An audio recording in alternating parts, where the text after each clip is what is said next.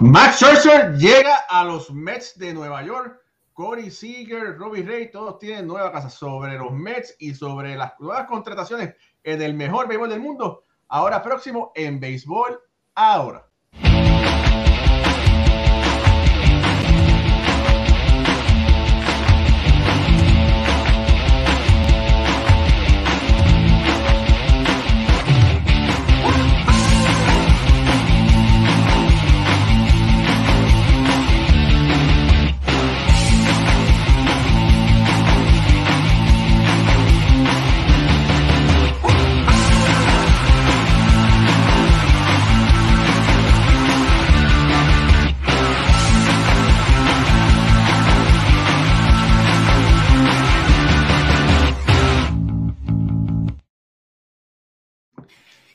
Buenas noches familia del béisbol. Bienvenidos a otro programa de Béisbol entre amigos por aquí, por Béisbol Ahora. Mi nombre es Raúl Ramos, directamente desde Hoboken, New Jersey, desde donde nació el béisbol. Me acompañan desde Puerto Rico hoy Jorge Corón Delgado, historiador de la Liga de Béisbol Profesional de Puerto Rico, Roberto Clemente, y Alfredo Ortiz, que es el Rookie of the Year de esta temporada 2021, analista de Béisbol Ahora. Y sí, oiga, estamos, el, el, reloj está sonando, está tiquiti, tiquiti, tiquiti, porque el convenio colectivo actual está a punto de terminar y no se sabe si va a haber un paro laboral. No es huelga, sería paro laboral. ¿Y qué es lo que pasa? Los equipos, los jugadores están locos por firmar, porque si firman hoy, mañana, bueno, si llegan a un acuerdo, mejor dicho, si llegan a un acuerdo hoy, pueden firmar y hacerse los físicos mañana a última hora, antes de las 12 de la medianoche del día de mañana. Así que, para empezar, los Mets de Nueva York han dado una gran sorpresa con cuatro grandes contrataciones y la de hoy viene siendo la joya de la corona. Yo nunca pensé que Matt Max, el señor Max Scherzer llegara a los Mets de Nueva York. El hombre del ojo azul y el ojo verde, ¿verdad? Eh, es uno de los grandes lanzadores de nuestra generación. Este año tuvo 15 ganados, tuvo una efectividad alrededor de, de 2.45, lleva 190 victorias de por vida con una efectividad de 3.16, que son números que son meritorios para llegar al Salón de la Fama. Y de la noche a la mañana, Steve Cohen logra, vamos a decir que a enamorar con un gran contrato, el más grande por año para un lanzador, de 40, aguante, eh, Jorge y Alfredo, aguantes el peluquín, de 43 millones de dólares por año. Así hasta yo me enamoro. Y el hombre dijo, el hombre dijo, voy para Nueva York. que no le gustaba, no le gustaba Nueva York. No. Oye, me, me, ha cogido de sorpresa, pero aparte de, de, que si no le gustaba, le gustaba, el mejor contrato, el hombre es un candidato a San de la Fama, pero tanto dinero. Para un hombre que tiene 37 años. Eso, tanto dinero. Y cuando tú te buscas los, los lanzadores de 37 años en adelante, ninguno te gana más de 15 juegos en una temporada. Él sería la excepción. Yo creo, bueno, parece ser que se le fue la mano ahí a, a, a, a Cohen, ¿sabes? ¿Qué ustedes pues, creen? Mira, yo no sé si se le fue la mano. Lo que sí te puedo decir es que los equipos donde la gente no quiere jugar tienen que sobrepagar. Ajá. Y este es el caso de los Mets de Nueva York. Sabemos que aún no tienen un manager. ¿Cómo tú te vas por un equipo que todavía tú sabes quién te va a dirigir? Vamos a por ahí, ¿verdad? Sí. sí. Ese es el primer punto. Ahora, eh, están diciendo por ahí, ¿verdad? Están diciendo por ahí que, no sé, yo creo que Jay Cortés me está, pues saludo a Jay Cortés, pero creo que me está pasando la máquina. Vamos a ver.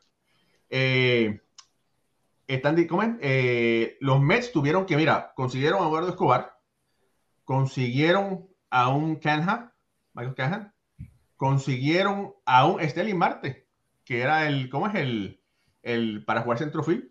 y de la nada pagaron esa gran cantidad para conseguir de a, a eh, como lanzador. Recuérdense que Steven Matz había llegado a un acuerdo y de momento se decidió echar para atrás.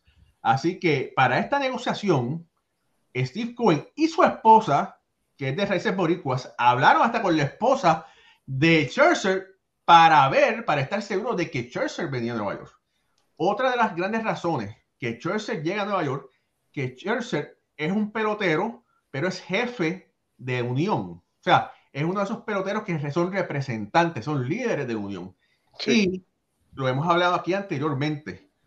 Scherzer, por beneficio de la Unión y de esos peloteros, no podía dejar tanto dinero en la mesa. Él tenía que aceptarlo porque eso es lo que hace es que hace un puente para quizás no esta temporada, pero para las próximas temporadas, diga, ah, la meta son 44 millones de dólares por año, porque si Scherzer con 37 años cogió 43, yo debo llegar a 44. Recuerden que el récord era de Gary Cole con, 30, con 34. 36. 36.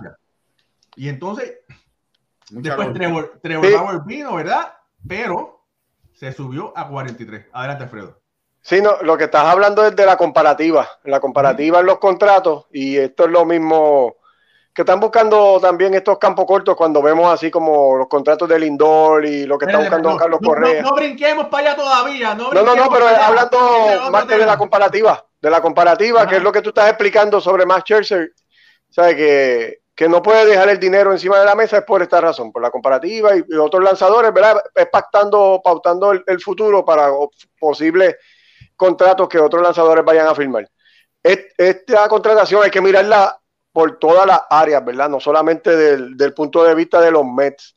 Aquí estaba también envuelto el equipo de San Luis, que Mark Scherzer es original ahí de Missouri, y él había dicho que le gustaría ir para allá porque él tiene una casa en, en Júpiter, en la Florida, donde es cerca del parque de, de, Sprint Training de San Luis, y siendo él de, del estado de Missouri, pues hubiese sido un excelente candidato para lanzar eh, y terminar su carrera allí en su estado natal. Y el otro que vemos, que entiendo yo que, son los Ángeles Dodgers, que ahora se ve mucho peor el cambio que hicieron a mitad de temporada, cuando aquí yo en el, programa lo comentamos de que estaban dando mucho, ¿verdad? Por, por y por Turner. Pues, ahora, ahora se ve mucho más grande eh, ese cambio porque perdieron muchos de sus top prospectos que pasaron al equipo de los nacionales y me imagino que lo hicieron pensando de que pues, eventualmente Chelsea se iba a quedar con ellos y esto no es lo que está sucediendo, así que quedan como los perdedores aquí el equipo de los Dodgers, que entonces se queda sin ese as de picheo y pierde entonces sus prospectos que cambiaron a mitad de temporada. Jorge, Mark en este momento entre, entre el béisbol que estamos viviendo. ¿Dónde está Mark ahora mismo? Como, tú, como bien dijiste, es un futuro candidato al Salón de la Fama, pero mira, yo busqué en Baseball Reference eh, los jugadores, los lanzadores de 37, ¿qué hicieron los lanzadores de 37 a 39 años de edad? desde el 2010 para acá, porque del 2010 para atrás, pues sí, si buscamos a Warren Spahn y a toda esa gente que tiraban juegos completos, pero en este béisbol que estamos viviendo, R. Adiki ganó 48 juegos en, en, entre 37, 38 y 39. Estoy hablando de tres años, 37, pero Era, pero era un knuckle ball y es lo que tira por el fuego, es diferente, ¿verdad? No, sí, sí, pero, pero son victorias. Yo lo que te estoy diciendo es cuántas victorias tienen estos lanzadores a los 37, 38 y 39 acumulativos. Dicky hizo 48, tuvo 48 triunfos. Hiroki Kuroda, Kuroda 38, Adam Wright, que estaba activo, 36, Derek Lowe, 34, Rich Hill, 27 triunfos, y Tim Hudson, que también está en la, en la fórmula, por ahí lo están mencionando mucho, 25 juegos en esos tres años. Son victorias acumulativas. ¿Cuál será el cuánto producir? Fíjate, es que lo que choca es la cantidad de triunfo que te estoy dando y la cantidad de dinero que le están dando. Ahora, ahora tenemos también a un Mark que no está dando señales, ¿verdad? De, que esté ese, ese brazo aflojando. El cuarto en efectividad con 2.46, décimo en FIP con 2.97 tercero en, en el porciento de, de, de ponchados, 34.1, 11 en lo de base por bola con 5.2%, tercero en el swinging strike, que, que son los lanzamientos que fallan los bateadores con 15.9% y tuvo un whip de 0.86. O sea que él tuvo una gran temporada a sus 37 años. Claro, tuvo una gran temporada hasta los 36 años. Pero si tú te buscas en la última temporada de él, buena, buena, fue en el 2018 a los 33, de ahí en adelante, salvo esta que está saca, ¿no? 15 juegos, pero entonces ya tiene 36. En algún momento, en algún momento, la alarma va a sonar. Mira, yo te voy a decir una cosa, tienes razón, tienes razón, pero, pero, vimos a un, vamos a empezar, ¿quiénes vieron por ahí los juegos de postemporada, Serie Mundial? Levántale mano a todo el mundo, ¿verdad? Vimos a un Marcel por ahí tirando cinco entradas en juegos importantísimos. Y, y yo le decía Jorge, ¿cómo Manchester va a tirar cinco entradas? Y, y, bueno, ahora será que los Mets piensan utilizar los cinco o seis entradas. No sé, no me han dicho nada, no he escuchado nada, ¿verdad? Pero te hace pensar, porque si los Mets quieren imitar la analítica que emplea los Dodgers, si uno más uno es dos, puede ser. O la analítica de los Tampa Rays. Ah, pero es que, es que nadie compara con los, con los Reyes. Bueno, Seattle, Seattle que eh, sorprendió bastante. ¿ah? Pero, pero Raúl y Alfredo, indistintamente de eso, me va a tirar cinco entradas. Vamos a suponer que nos tire cinco entradas en las nuevas analíticas. Mucho dinero para cinco entradas. Claro, claro. o sea, si tú, fíjate, fíjate que Steven Matz, búscate Steven Matz. Steven Matz tiene 30 años. Steven Matz no, no está vivo para nadie que sea fanático de los Mets. Ese hombre está enterrado y gracias a él, Matt Scherzer llegó a Queens.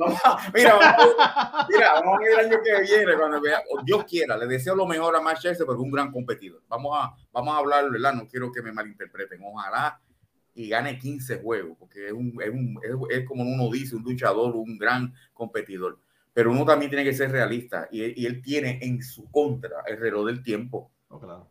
Y no vamos a, y sabe, yo no puedo, yo no puedo pensar que él vaya a mantener, sabe, a lo mejor la hace, pero yo entiendo que el dinero es mucho. Oh, mira, sí. Pero mira, antes, antes de, no te voy a refutar eso, estoy de, totalmente de acuerdo, pero antes de hablar sobre eso, familia, tengo que decirle, esto es Béisbol ahora, Béisbol entre amigos. Suscríbase a nuestro canal de YouTube si nos está viendo por YouTube, si nos está viendo por Facebook Síganos, denle like, comparta, comente, porque el tema está bueno y vamos a hablar de todo un poquito. Nos acompaña Jorge Colón Delgado y Alfredo Ortiz. Mi nombre es Raúl Ramos y posiblemente quizás lleguen más analistas por ahí, pero todo el mundo tiene cosas que hacer y tienen cosas que, resolver. Pero bueno, estamos aquí los que estamos. Ahora, que, ahora sí. Eh, si, te dan, si se dan cuenta, ese contrato de Scherzer es un contrato para un starter número uno, ¿verdad?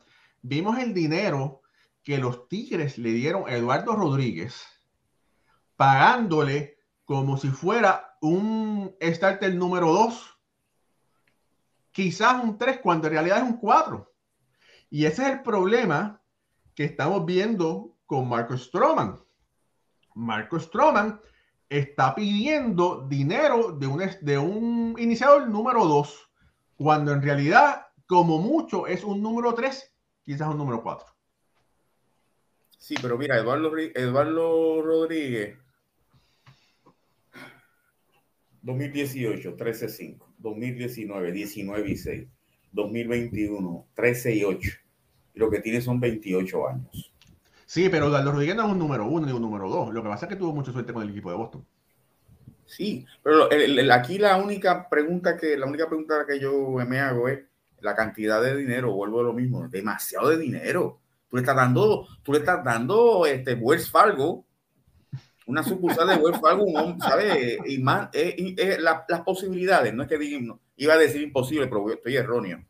Las posibilidades de que ese hombre, eh, el, el, el, rate of investment, el return of investment. Claro, claro el return of investment, ¿cómo se llama eso? Uh -huh. De, de Scherzer con los Mets, las posibilidades son bien bajas. Puede sorprendernos, pero es bien, bien baja de que él, él, él, él devuelva para atrás A menos que sea, se vendan un montón de camisas y jersey, whatever. Sí, no, el parque se va a llenar, claro que sí, el parque se va a llenar. oye, recuerden que cuando Digron pichea, el parque se llena y cuando Digron pichea, la gente no va al baño ni compra en el concesionario. En el concesionario pasa como cuando Pedro Martínez pichea en Boston. Y van al baño cuando batean los Mets. y los vayan a batear para ir al baño y eso. Y entonces, mira, por lo menos en papel, el año pasado los Mets lucieron muy bien en papel y lamentablemente se quedaron sin gasolina. Eh, y eso lo hablamos, ¿verdad? Con, con, lo hablé con Luis Rojas, que familia, si usted no ha visto la super entrevista que le hizo Luis Rojas, busque, busque la que está ahí en YouTube, que fue es la primera entrevista que Luis Rojas da desde que llegó a los Yankees. Ahora, ok. Eh, cuando tú tienes un número uno en Jacob de Grom y al otro día tienes que enfrentarte a un Mark no tienes respiración, estás aguantando ahí buscando aire, a ver si lo consigues. No, y, y él también, también quiero añadir, eh, eh, es digno de admirar lo que está haciendo Kobe desde que llegó. Él está, tratando, él está tratando por todos los medios de darle un equipo decente a los Mets de Nueva York. O sea, que, que, que un, un, equipo que la gente se siente orgulloso de esa franquicia. Y este año ha hecho un movimiento pam, pam, pam, pam, rápido. O sea, y, y él va a estar, él va a estar activo, tiene el dinero y tiene ese deseo de darle, devolverle, o darle, no devolverle, darle gloria a Nueva York en la Liga Nacional con los Mets de Nueva York. y lo, Sí, entiendo bien lo que Jorge está diciendo, ¿verdad? Está sobrepagado totalmente porque nosotros creíamos que 25 millones para Verlander a las 39 era, era mucho, a 39 años, y aquí se, esto se sobrepasó por casi el doble. Pero, pero fíjate, lo único que veo positivo que son solamente tres años, no es un contrato largo. ¿Verdad? Que los Mets serían esclavos de este contrato por, mucho tiempo, como ha pasado con otros equipos Alfredo, y se puede salir del contrato después de los primeros dos años. Por eso que eh, entiendo yo que era, era un movimiento que, los Mets tenían que hacer. Tenían que hacer algo de impacto y este es el lanzador de mayor, de mayor impacto en, la agencia libre. Y se fueron por él. O sea, eh, estoy como, como tú dices, estoy muy, muy contento con lo que está haciendo el, dueño de los Mets, trayéndole un equipo competitivo a la ciudad de Nueva York y a los fanáticos. Y él tuvo, él tuvo que sobrepagar, hay que, hay que estar sí, no, tuvo que sobrepagar para llevárselo para los tuviste, ¿no? Scherzer dijo en una entrevista que, que, los Dodgers ni se acercaron a lo que él a lo que él tenía, o sea que lo que le estaban ofreciendo a él los Mets lo sobrepasaron por mucho. Nacho, Scherzer dice ahora qué lindo es el Empire State Building. Él come manzana, él come manzana, él quiere coger los tours por, por el Hudson, en el, muchacho. Lo que me estaba perdiendo. La estatua de la libertad. mira, mira, Antonio, mira, Antonio Alvarado, nuestro amigo que, que, tiene que estar llorando lágrimas de sangre porque es fanático de los Nations, dice, en DC Mad Max vendió mucho. Saludo a Pedro Vázquez que está conectado. amigo, eh, saludo a nuestro amigo Jaime de Dizal, saludo a los tres. Eh, Gilberto Ruiz dice, por eso va a afectar el futuro de las contrataciones. Los grandes pitchers van a ir por lo, claro, van a pedir 40 en adelante. Eso ya él puso la mesa y eso es lo que va a pasar. Dice Juan Andrés Montañez, ¿qué pasa con mis Yankees? ¿Para cuándo? Bueno, sobre eso vamos a hablar un poquito. Eh, saludos a, Jaime Santiago que por aquí dice, saludos muchachos, ¿ustedes creen que si dinero la gerencia no lo sacarán estos tres años? Sí, los Mets lo van a sacar. Lo van a sacar. Y, y si no lo sacan, no importa porque recuerden que Steve Cohen tiene una colección de arte de un billón de dólares. Así que, pues, esto puede ser parte de su hobby, ¿verdad? Eh, mira, saludos a Ulises Mesa que está por ahí conectado. ¿Qué dijo, qué dijo Ulises? ¿Qué dijo Ulises? Ponlo ahí. Dice, vuelve a ver más. ¿Ven? Ulises, Ulises, tranquilo, hermano, mira, tranquilo. No te vayas, Ulises, no te vayas. mira, Oye, eh, Ajá. Raúl, le, diste por encima a las otras contrataciones, pero, pero son muy buenas también. Los Mets se fortalecieron ofensivamente. Eh, Marte era quizás el mejor outfield que había disponible y también lo cogieron. Sí, mira, son muchos temas, ¿verdad? Eh, y el tiempo corre rápido. Estelí Martera, que todo el mundo quería ese centrofield. Los Mets ¿Sí? lo consiguieron, ¿verdad? Eduardo Escobar, que es un jugador que puede jugar segunda, Ciore y tercera muy buen guante defensivo, tiene poder en el bate, también lo firmaron por un precio módico. Sí. ¿Verdad? Y Cana, que jugó con el equipo de los Atléticos, puede jugar eh, las tres posiciones de los outfield y también puede jugar un poco de primera base. Y la ventaja es que se envasa muy bien. Sí. Y, son cosas, y para, recuerden, para anotar carrera, te primero te tienes que envasar. Así que me, da la impresión que esa contratación de Cana fue por medio de analítica, ¿verdad? Dice, bueno, hace falta hombres que se envasen como fulano. Sí, un primer bate. Un primer bate. Mira, y como la piquiña, cuando hay piquiña hay que sacársela, por aquí está Pucho eh, conectado porque dice que, que, que, dice, mándame el link que tengo que hablar de béisbol porque no puedo, no puedo más. Sí, no, Saludos, saludos, muchachos. Saludos, Pucho, saludos. Saludos, Jorge, Raúl. Bueno, esa agencia libre ha estado. Sí, está caliente. Está caliente. Habla, oye, pero antes, de seguir, háblame de Stanley Marte. ¿Qué es la opinión de ustedes? De Marte. Mira, es, es, un, un, buen jugador, tiene mucha velocidad. Lamentablemente tuvo un problema de esteroides, pero, pero eh, los Mets eh, perdieron a Conforto, eh, han tenido problemas en el centrofil. El año pasado probaron a Kevin Pilar, no, no dio el resultado que ellos esperaban. Buscaron lo mejor que había disponible en el mercado y lo encontraron en Marte. Vamos a ver ahora si produce. Tiene 32 años. No, está mal, este, empuja carrera y roba base y batea. claro. muy bueno. Sí. Yo entiendo que los Mets con esa firma de Marte centralizan la, línea central, ¿sabes? Tienen ahora mismo ya ellos, ¿verdad? Sabemos el call de picheo, pero con esa firma de Marte ya tiene a Marte, tiene a Lindor y tiene un Macán o Tomás Nido, que cualquiera de los dos son muy buenos defensivamente y ofensivamente. Eso ahí los me eh, estabilizan la, su eh, eh, sí, es la línea central de la que seguimos hablando. y, el problema de la tercera base defensiva, que lo traímos desde principio de temporada del año pasado, de esta que pasó, perdona, pues se resuelve también con Escobar, que, es muy buen defensor de la tercera base, así que ahí quedan muy bien también ellos. Hay que ver qué, qué va a pasar con Cano y cuál es, cuál es la historia con, con Cano para esta temporada. Cano, lo ayuda el designado universal.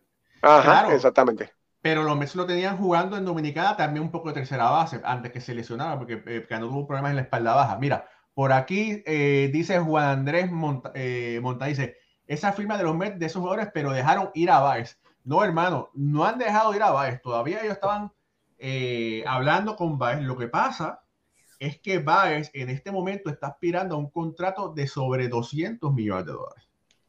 No sé por la cantidad de años, no tengo esa, información, no la tengo, pero él está aspirando por un contrato de 200. O sea, vamos a ver hipotéticamente, hipotéticamente hay que decir que Baez tiene que estar pidiendo entre 25 a 30 por año. Un promedio, ¿verdad?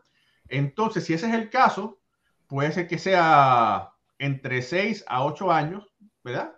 Ah, eso, es, mucho dinero. O sea, eh, y pues tú tienes que a veces escoger dónde puedes sacar el mejor resultado. Eh, él no estaba muy de acuerdo con la oferta que Steve Cohen le ofreció y entonces parece que por eso pues se metieron por, por ¿Tú, ¿A ti te ha llegado noticia cuánto le ofreció Cohen? Ah, no, no, no, no, Lo que, lo que sí me, me dijeron es que él está buscando un contrato no menos de 200 millones de dólares. Ya por ahí hay un equipo que le hizo una oferta, que se la puso encima de la mesa. Eh, Detroit, ¿verdad? Detroit. Detroit le, Detroit le puso una oferta, pero Detroit es un lugar beisbolístico. Pero vamos a, vamos, vamos a. Mira, sin titubear, ¿quién quiere ir para Detroit? ¿Quién quiere ir? A, menos que tú seas un Will Hernández o un Kirk Gibson o un Alan Trammell o un Jack Morris. ¿Para qué más tú quieres? O sea, sí, no, sí, eso era. O Miguel Cabrera. Miguel Cabrera. Claro, pero, pero, mira, pagaron bien, ¿verdad? Pero entonces, pero espérate, tú sabes, tú hablas de dinero, de que lo que, le ofrecieron a, a Cohen, pero hay una cosa que no cuadra, porque ¿cuánto, cuánto le ofreció Cohen a, a Bayer? No, no, es que no tengo. No ah, no sabes, pero ¿cuánto el total? No total. ¿Cuánto es lo que está pidiendo Baez, perdón? Baez quiere firmar, las confidencias que tengo es que él quiere firmar por encima de los 200. ¿Y cuánto le dio Cohen a, esa es la pregunta, esa es la pregunta. claro, le dio eh, ¿cómo es? Eh, 130. 130, por, tres, años. Pero Bae no quiere tres años. Por eso, no, pero lo que yo te quiero decir es, cuando tú pesas manzanas con pera, o sea, tú le vas a dar a este hombre esa millonada y a este que, que, que todavía le falta un montón, está en el prime. O sea, eso es lo que yo no, lo que yo no cuadro. Sí, bueno, pero a lo mejor lo que está buscando cuando tú vas al, al, equipo de los Mets, cuando tú pones el equipo, en realidad tener a Javi podría ser hasta un lujo. Tú tienes a Lindor, ya firmaste Escobar, tienes a Alonso en primera, un segunda base. Bueno, ahora sí. Exacto, ahora. Y entonces, pero eh, sabemos que el problema de los Mets es el picheo. Y en realidad tampoco no es ni el picheo, es que no han estado saludables y ya eso no está en las manos. del podemos llegar a la conclusión que con esa firma que hizo Cohen, Lindor sale del panorama porque es un lugar. No, bye. Digo, no. perdón, bye. No, no, porque lo que me han dicho es que no, lo que me han dicho es que Bae no está descartado. Hay que dejar eso claro. Bae aún no está descartado. Parece que hay una oferta, no sé, ¿verdad? Pero me, me da la impresión, por lo que me han dicho, que hay una oferta hecha si él la acepta, bien, pero. No, no, y hay que aclarar algo. El problema de los Mets en el 2021 fue la ofensiva, no fue el picheo. El picheo de los Mets estuvo, estuvo bien durante la temporada, ¿verdad? La ofensiva de los Mets fue la que no se presentó en la mayoría de la, de la temporada, que con estos movimientos que estamos hablando aquí, se mejora muchísimo, o sea, muchísimo esa ofensiva. Pero mira, ok, hay que, fíjate, por ahí saluda a nuestro amigo el doctor Roberto Collazo Maldonado que tiene que estar gozando. Dice, los Rangers estremecieron el mercado hoy. Estamos en noviembre todavía. Saludos desde Dallas. Eh, doctor, hay un precedente donde los Rangers estremecieron el mercado y terminaron cambiando al, caballo de Troya a los Yankees. Esperemos que, ese no sea el, eh, que ese no sea lo que suceda en un futuro cercano. Pero, yo espero que no, ¿verdad? Pero eh, pagaron para mí pagaron de más por Marcus Simen. ¿Por quién? Eh, por, por, Marcus, por, eh, por Marcus Semien. Para mí pagaron extra. ¿verdad? Y pagaron de más también por Corey Seager. Pero fíjate, Corey Seager decían que, pues, que, era un jugador de tres, decían, lo que se esperaba que era un jugador de 300 millones. Decían. Sí, pero entonces al tú darle a Corey Seager esa cantidad, Correa se trepa, porque más o menos por ahí estaba Correa y ahora y él y Correa mucho más campo corto que Seager. Pero hay una cosa. Hay una Defensivamente. no, no, sí, el, doble, sí, el doble de War. O sea, este hombre tiene 3.5 este tiene 7.2. Es el doble de pelotero que sigue ahora mismo, ahora mismo, esta temporada. Sí, pero está llevando el que firme a Correa. Claro, pero... sí, porque sigue, acuérdate que sigue él perdió todos los juegos por la lesión del, Exacto. del hombre. Pero, pero, overall, en sus cortas carreras, Siger ha sido más duradero que Correa. Vamos a ver. Bueno, Siger tiene una operación tomillón en el 2018. Claro. Que lo perdió y este año perdió como, dos meses con un, le dieron un pelotazo, me acuerdo, en una mano y perdió como dos meses. Pero son lesiones que quizás no le van a traer problemas en el futuro, que es lo más importante que hay que mirar. Mira, el guard de Carlos Correa 34.1. Sigue 21.3. Ofensivamente, Correa, Offensive War, 27.1, Cory Siegel 22.0. ¿Y defensive? 11.5 Correa, 2.5. Sí, defensive war eh, Correa es, mucho más. Pero, es que se lo está, pero es que se lo está llevando también en offensive war. 27.1 a 22.0, o sea, se lo lleva en todo y le acaban de dar ese contrato a Siegel yo, voy a, yo me voy a sentar a esperar a ver cuánto le van a dar a Correa, ¿sabes? Exactamente. Pero, pero, fíjate, es una cosa interesante. Yo siempre pensé que Texas era un candidato, era un buen eh, equipo para traer a Correa porque es el mismo estado, ¿verdad? Y la mujer no se quiere, no se quiere mudar. O sea, es, el comentario. Porque también Detroit le hizo una oferta, pero dijo, eh, esto. Y, la mujer dijo, para Detroit no que no. Mira, vamos, que vamos. Mira, perdóname, ella fue Miss Texas, ¿no? Ella fue Un Miss algo. sí. belleza, algo así, es Sí. algo Miss Texas, o sea que ella tiene raíces ahí en, en Texas y él es, y él es, y él es este, un ícono de, de los Astros de Houston. Ojalá Claro. firme con Houston, francamente, ¿sabes? Ah, yo, yo quisiera que se quedara con Houston, ¿verdad? Y el, y el Pero ya, ya Houston le puso la oferta en la mesa y él la rechazó. Sí. Y ahora mismo Y- se pero recuérdate, sonando- perdóname, Pucho, Sí. le puso la oferta en la mesa antes de Corey Seager. Sí. Después de Corey Pero- cambia todo. Eh, no, bueno, no necesariamente, porque el contrato que le ofreció Texas era, ¿cuánto era? 30, y- 5 por 1.60 por 5. 1.60 por 5, que eso, ¿eso cuánto es? 32. 32. Y, en- y el contrato este de 32.5 por 10. Que en cuestión de años eh, era, estaba ahí, ¿verdad? Sí, Texas tuvo, Texas tuvo que sobrepagar. Tuvo que sobrepagar. Yo sé que es eh, en esos dos peloteros pagaron la, 500. medio, bill- Medio- medio billón de dólares, billón. ¿verdad? Ey. 500 millones. Tuvieron que sobrepagar bastante. Porque para, para mí, Marco Simen no, se ve, no, no, no merece ese Oh, dinero. Pero bueno. Se- Semien es bueno. Lo que pasa es que le está Pero no es tan bueno para 175 millones No, de pesos. óyeme. Lo que pasa es que estás hablando de una, un intermedista de 31 años de edad o 32. Ujú. Y eso está en su contra. Él le, él le deben de quedar como intermedista unos 2, 3 años nada más. Después de ahí para primera. No, y que ¿Cuánto lo y estamos siendo prisioneros, estamos Sí, siendo 45. prisioneros de, de lo último que hizo. Claro, como el hombre ha tenido la, la temporada de su vida en el año que es agente libre y ahí se aprovechó de la situación. Y tienen que acordarse también, ¿verdad? Los números y todo. Pero quiénes son los, eh, quién es el agente de, este, de estos tipos, es Ah, sí. Bora. So, Claro. Pero eso, este, eso influye mucho. O sea, eh, Sí. Él exprime eso- hasta la última gota de sangre.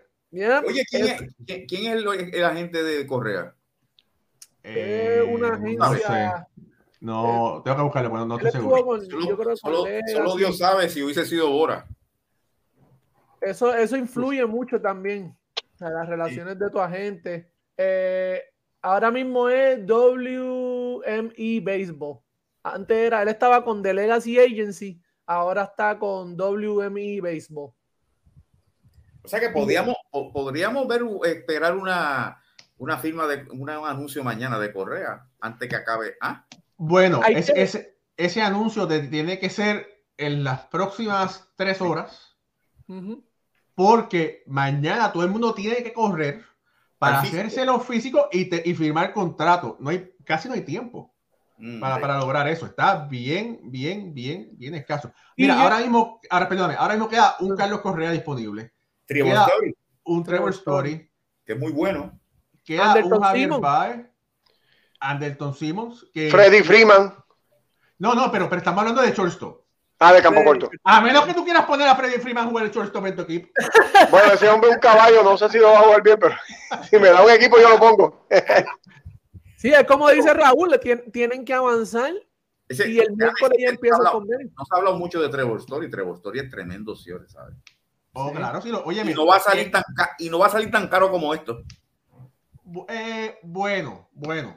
Va, eh, Trevor Story ya, ya sí me puso la pu- puso la, el, el plato de comida.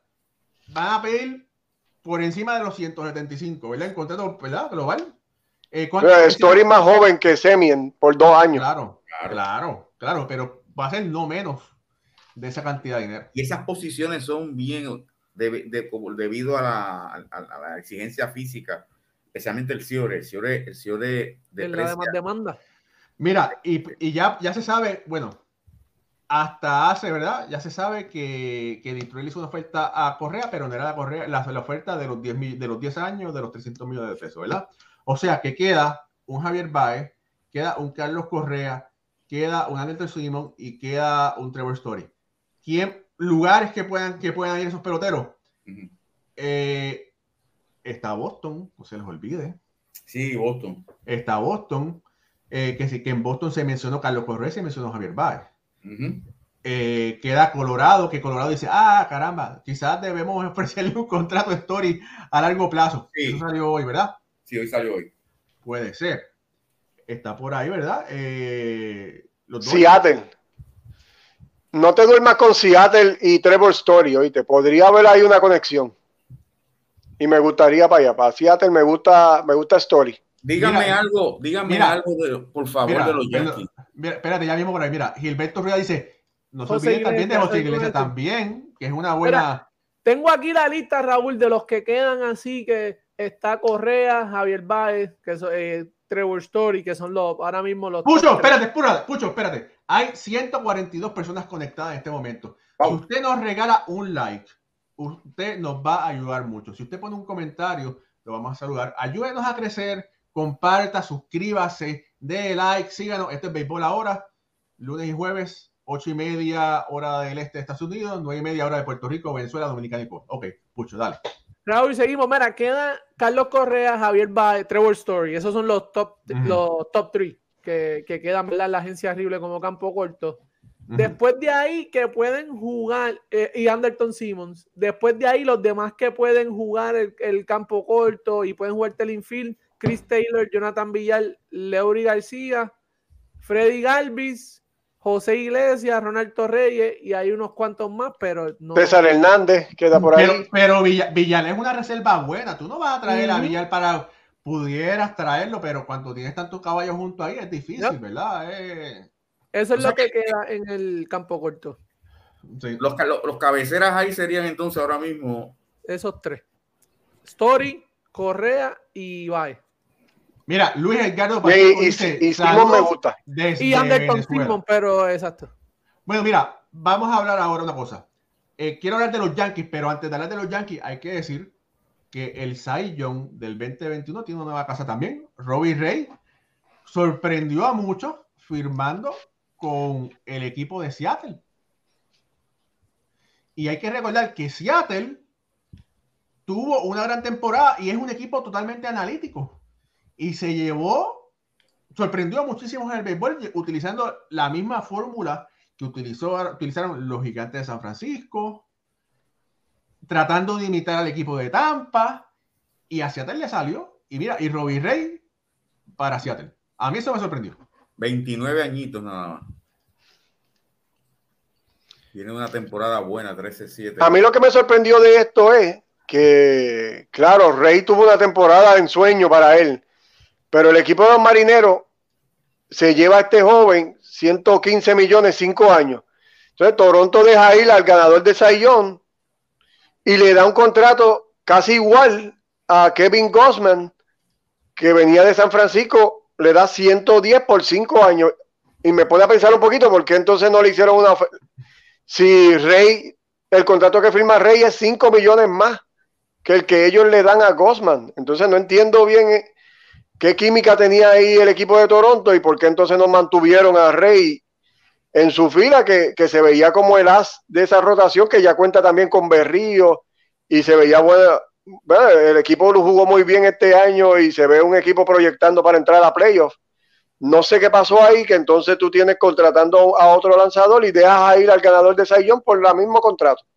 Y no, y, y viene y deja a Robbie Rey, como tú dices, lo deja ir un tipo que viene, como dicen, encrechendo, viene de más, ¿sabes? Viene subiendo su. Sí, su nivel. Su nivel de juego. Viene subiendo su nivel de juego. Kevin Gaussman es un tipo que tuvo un buen año. Si tú vas a los números de Kevin Gaussman, y Jorge lo, puede ver ahí, no, dice nada. No, esta es la primera vez que él termina sobre 500 en su vida. Sí, nunca. Muchacho, en ese este año que acaba de, finalizar, eh, no, en, métricas, tradicionales, él era. Gaussman tuvo 281 y Robbie Ray 284. Sí. Pero en, la, Liga Americana, en, la, en, el este de la Liga Americana, es un poquito más fuerte que donde pichó Gaussman. Claro, pero entonces vamos al FIP 3.00 contra 3.69 a favor de Gaussman. Sí, eh, pero eh, eh, eso es. no estoy diciendo que sea mejor que Rey. No, no, claro, no, claro. Estoy diciendo que está con él, está ahí. Pero fíjate, desde el año, desde el, la temporada de la pandemia, desde el 2020, Gosman ha estado trayendo mucho interés por diferentes equipos, desde los Yankees hasta Raimundo y todo el mundo. Así que a mí no me sorprende y jovencitos los dos. No me, no me sorprende que tuvo una muy buena temporada, no me sorprende el interés que, que hubo y que Toronto se lo llevó, se lo haya robado. eh, hasta, hasta la temporada pasada, los números de Gosman, los números de Stroman, los números de Bauer globales eran muy similares. Eh, mira, por aquí Enrique Satrice Gosman se enfrentó a los Dodgers y a los padres, ¿sí? Estaba en, en su división. Y bueno, hay que ver, hay un cambio de liga, eh, que no debe ser gran cosa, pero siempre hay un ajuste, ¿verdad? Que estos peloteros tienen que hacer, hay que ver cómo le va eh, en Toronto. pero yo creo que hay, hay mucha gente aquí esperando para que hablemos de, de Brian Cashman y compañía. El, el, el plato fuerte. la, gente, la gente está así, mira. Gauli, asómate por la ventana a ver si la oficina ya están prendidas, están trabajando. Mira, esa gente tiene que estar, ese, ese, ese, ese teléfono tiene que estar, ya tú sabes, a, a, a mil. Bueno, mira, lo, que, lo último que ha sucedido, ¿verdad? Lo último que ha sucedido es que, y escribí sobre eso esta, esta mañana, que los Yankees están seriamente interesados en Anderson Simmons. Es bueno en... en ah, Simmons. Ah, Simmons. Simmons. Simmons. Que eso es bueno y es malo. Sí, sí. Es, es bueno, es bueno porque es un jugador con muy buenas manos defensivas es considerado un mago con el guante. Ofensivamente no se le paran los tobillos ni a Correa, ni a Javier Baez, ni a Cory Siegel, ni a Marcus Simen, ni a, a ninguna de esa gente. Es un jugador que te batea un sólido 260, quizás 270, pero es un jugador defensivo. Los Yankees los últimos años han necesitado mucha ayuda en la defensa, ¿verdad? Tenían por ahí a ¿cómo es? al niño, al niño de Ricardo Guibón, jugando a la posición y lo cambiaron a la segunda base. Así, y tuvieron, y al finalizar, George jugó gran parte del juego en el shortstop. Dicen que Brian Cashman está muy interesado en Simmons, le tiene el ojo. ¿Por qué? Porque en las menores hay dos peloteros. Está Oswald Peraza, que está en AA, que es un pelotero de cinco herramientas, a punto de subir a AAA. Y en clase A está Anthony Volpe, primera selección de los Yankees, que tuvo una excelente temporada en clase A, bateando 300, sacando 20 pelotas de, la, para la calle, que en clase A son números magníficos. Y este muchacho subiría para AA.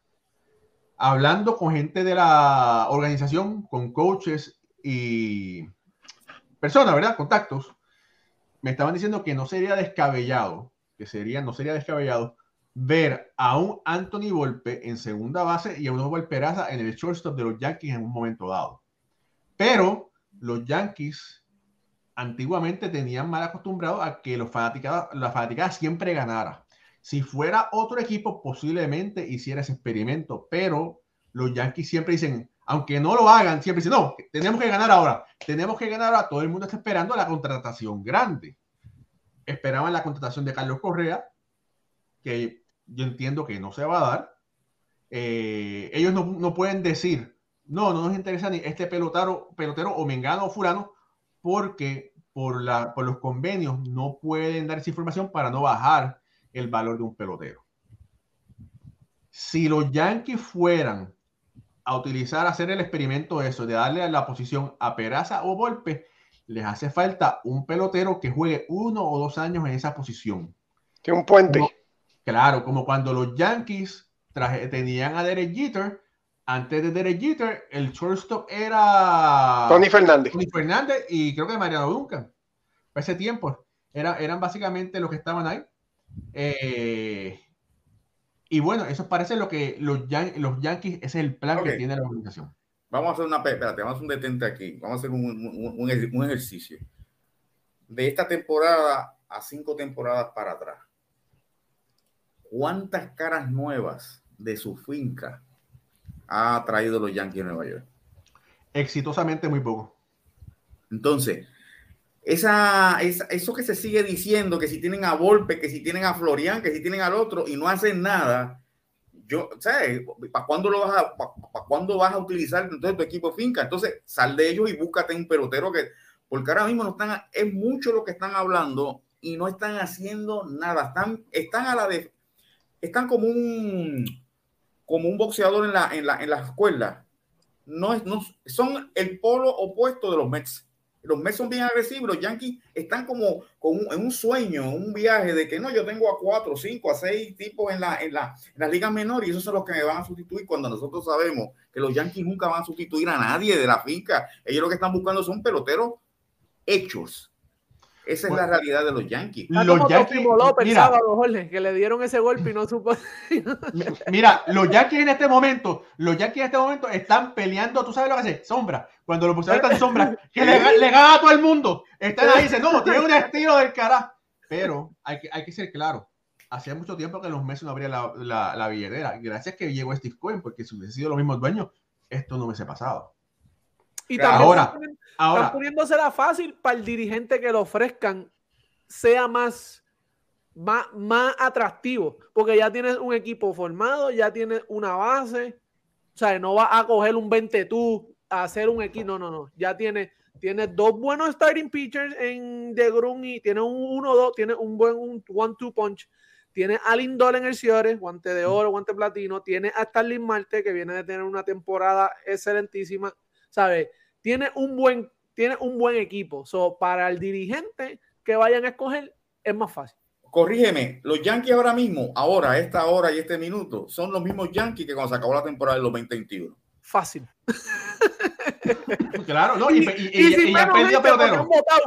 Y, ya, han perdido peloteros y ya han perdido coches. Y sí, claro. Yo, yo los encuentro, a mi, en mi, a mi opinión, yo los encuentro demasiado de lento o sea, eh, no están reaccionando a la velocidad que ve el mercado. Están muy bien. ¿Tú sabes por qué? ¿Tú sabes por qué? Eh, y esto es pensando y razonando, ¿verdad? El convenio colectivo termina mañana y de acuerdo al convenio colectivo, ellos están al máximo de lo que pueden gastar antes de, pagar las penalidades, ¿verdad? La temporada pasada no se pasaron y lo estuvimos discutiendo aquí, ellos hicieron cambios donde lograron que otros equipos pagaran los salarios de los peloteros que enviaban, ¿verdad? Entonces, no se sabe a ciencia cierta cómo eso va a cambiar, pero se sabe que va a cambiar. Y entonces, ahora con la negociación, eso le, le, dará el espacio para que ellos puedan decir, bueno, mira, podemos gastar X cantidad más, X cantidad menos. Recuerden una cosa, por ahí viene un contrato grande, el de Aaron George y ya, no, es que estoy defendiendo a, los Yankees, pero no muchos equipos pueden, les es fácil mantener dos contratos de 300 millones de dólares. Ellos tienen dos. Tienen el de Stanton y tienen el de Gary Cole. Y, o sea, y ellos tienen el dinero, o sea, no es que no lo tengan. Pues entonces, con eso que tienes 300 aquí, 300 aquí, pues Correa está fuera del telescopio porque tendrían 300 millones. Por eso es que Simon se ve más atractivo. ¿Verdad? Pero sí, o sea, si es que tienen 300 aquí en las esquinas, eso quiere decir que Correa no es, no está en la fórmula, porque serían 3 de 300, por lo menos. Por eso a mí me parece que no. Mira, espérate un momento. Eh, al tocayo Raúl Loki Seven dice: No, hermano, no me entendiste. Yo no digo que los Mets no abren la, la, chequera. Cuando eran los Wilpons, cuando eran los Wilpons, no abrían la chequera. Ese contrato del Lindor fue con Steve Cohen, que sí abrió la chequera. Después que Steve Cohen cogió el equipo, el equipo de los Mets sí ha gastado. Quería hacer esa, esa, aclaración por ahí. Y con todo eso, Raúl, mira, estoy viendo aquí en Fangraph. En el 2021 los Yankees tenían un estimado de payroll de 201 y el final fue de 250 millones. y se le estima que para el 2022 eh, tiene un estimado de 215 millones y podría ser de 201. Todo depende. Yo creo que ahora, viendo esto, Pucho, Raúl, Alfredo y amigos que nos, están, están, acompañándonos, me parece que el fantasma, le ha salido el fantasma a los Yankees de las malas decisiones y las malas contrataciones que han hecho en los últimos años. Están en una encerrona, tienen un montón de jonroneros, no tienen flexibilidad. Lo que han hecho es un equipo unidimensional entonces están al tope y no pueden gastar mucho. O sea, eso ahora es que están pagando, eh, están pagando esa, esa falla que tuvieron durante todos estos años. y, no es el único equipo que está, que está detenido, porque si, ¿verdad? Estamos hablando del equipo de los Yankees, pero Boston no ha hecho ningún movimiento. los Dodgers no han hecho ningún movimiento y han perdido clave, jugadores clave. Todavía ellos están sin closer. Son tres, franquicias que son eh, eh, eh, crema. Cuando ellos salen al mercado, ellos cogen, dame. pero, este. pero hay, una, hay una diferencia entre esos tres equipos. Que los Dodgers ganan todos los años. Boston ha ganado más series mundiales que los Yankees en esta última década. O sea que volvemos los Yankees es Yankees, la palabra Yankees, pero ellos administrando los Yankees no han tomado las mejores decisiones y lo que han hecho es contratar un montón de peloteros iguales que lo que hacen es sacar la bola y ahora tienen un montón de jonroneros con una deficiencia, no tienen catcher, no tienen ciores, tienen dos tipos de 300 millones de dólares y no se pueden mover. O sea, está muy mover esa rueda de los Yankees es muy pesado lo que quiero decir. Mire este comentario de Ulises que siempre dio de comentarios muy bueno. Dice, los equipos de Nueva York y Los Ángeles no pueden pensar en el límite del impuesto competitivo, ya que eso se paga con la televisión, promociones e imágenes de la franquicia. Esos equipos nunca pierden. Sí, estoy totalmente de acuerdo, pero es que a ti no te puede gustar regalar 40, 50 millones de pesos en impuestos. Si no está tampoco. Y si no está no, y, a veces, a veces también te imponen piel de draft, sí. piel de jugador. O sea, que no solamente es el dinero. Sí, y también a, eso está atado también el dinero que tú puedes gastar en el draft internacional. Sí, sí, que son otras cosas. Y últimamente los Yankees, el mejor talento que ha conseguido han sido internacional. internacional. De, eso no, no, hay más nada. Pero, mira, espérate, espérate, Mira, espérate. Para, para todos esos llorones que dicen que los Yankees no están contratando, mira, contrataron a Luis Rojas. y puedan ver la entrevista por aquí. Eh, espérate. No me incluyen los llorones porque yo no soy yankee. No, no, yo tampoco. Oye, te picaste. No, no, por si yo, estoy, poniendo las puntas sobre las IE. No soy yo, tengo dos, yo tengo dos en el otro canal. Eh. Yo tengo dos en el podcast mío que esos están, están, Raúl, esos están. Que no ah, quieren salir. Mucho barrio. Eh, vayan a Nunca Jugué Béisbol aquí en YouTube y suscríbese al canal de Pucho, de, de Pucho Barrios, que también son excelentes temas de garata, de discusión sobre el béisbol. Mira, eh, Jorge, hablando de eso, eh, ¿verdad? Son tres franquicias que sabemos que salen agresivas por, por tipo, ¿verdad? Por peje, por peje gordo en, en, la agencia libre y han estado bien calladas, porque Boston, Alfredo, tú sabes que Boston es una, es una franquicia elite haciendo firma en la agencia libre. Los Dodgers y los Yankees, pero ahora entra lo que dice Rowley esto de la asociación, eh, por lo menos ellos, que me imagino que deben tener buena relación y bueno, ¿verdad? Contacto con, con todos ellos, deben saber algo más allá, que no han hecho casi ningún movimiento.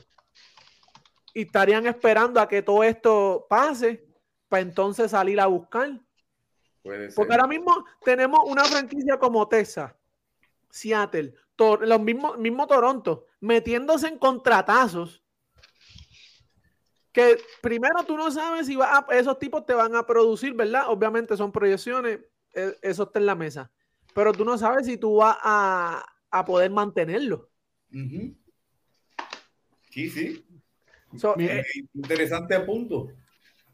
Eso es algo que a mí, yo digo que e, eso yo lo estuve pensando porque todo el mundo, ah, Tessa, esto, pero ya vimos con Tessa lo que hizo con el mismo Alex Rodríguez, lo que hizo con Michael Young. Terminaron, vete porque no podemos. Eh, Toronto, no, no, Josh Donaldson, lo mismo. Eso hay que ver. Si, Boston firma, a, Bae, sería para la segunda base y se queda entonces Sander Bogart en el cielo. Ahí no hay problema. Pero si firman entonces a Carlos Correa, creo que leí que Bogart se, movería a la segunda base. Sí, eso yo te lo dije, sí. Sí, pero, pero Bogart también se movería a la segunda base por Javier Baez. Sí, él no, dijo nombre, pero no tiene problema. Ah, Javier Baez anteriormente había dicho que solamente él jugaría segunda base para, para jugar ah, con Lindor. Pero en, las demás posiciones le, le, gustaría. Oye, qué bien se vería Javier Baez en Boston. Sí, no, me, me gustaría mucho. a mí me gusta, a mí me gustaría verlo Yo, yo, en Boston y sencillamente la razón de Alex, Cora, porque yo me gustaría tan, me gustaría verlo a Eli Strowman eh, con el uniforme rojo de, Boston, fíjate.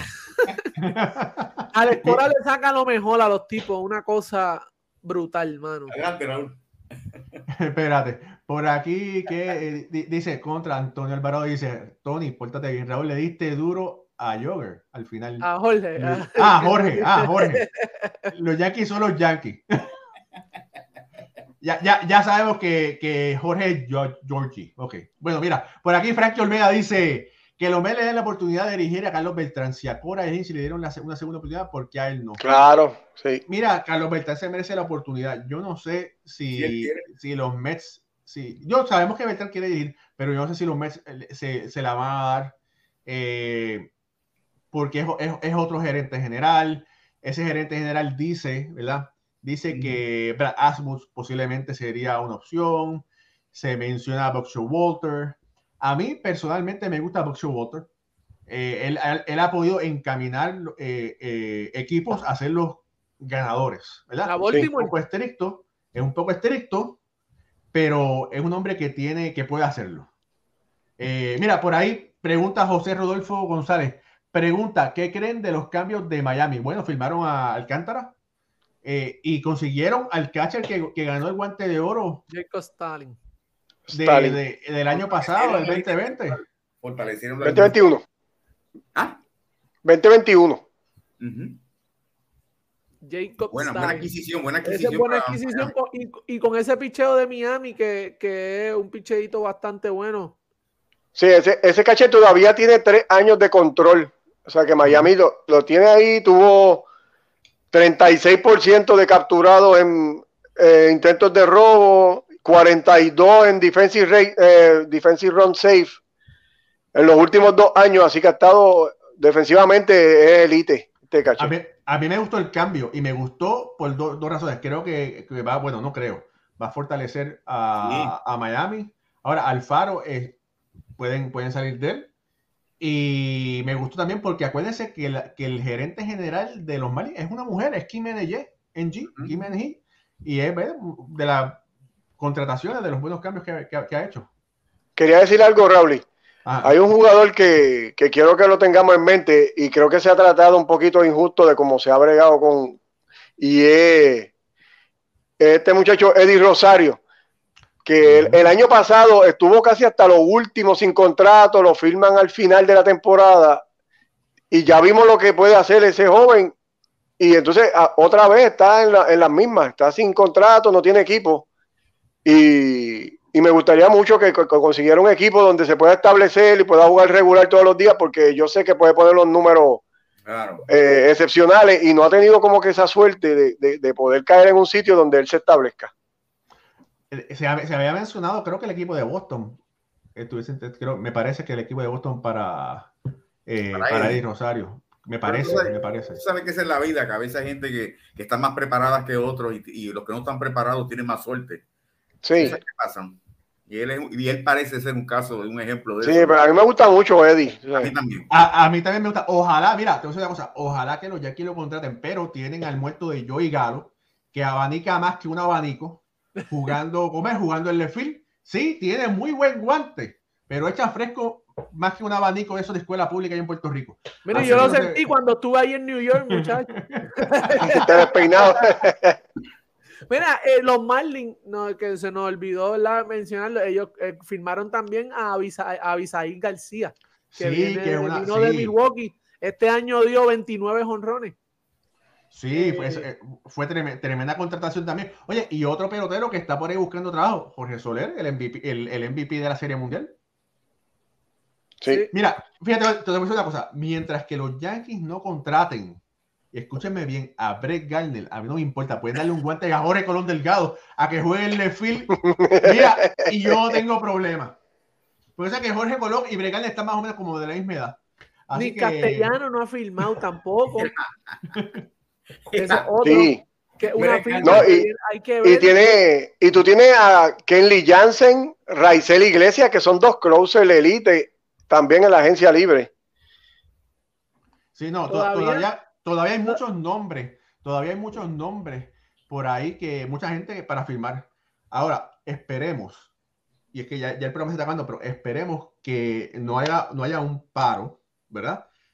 Que todo pueda continuar, porque si no, se, especula que el cierre patronal no va, a ser hasta febrero.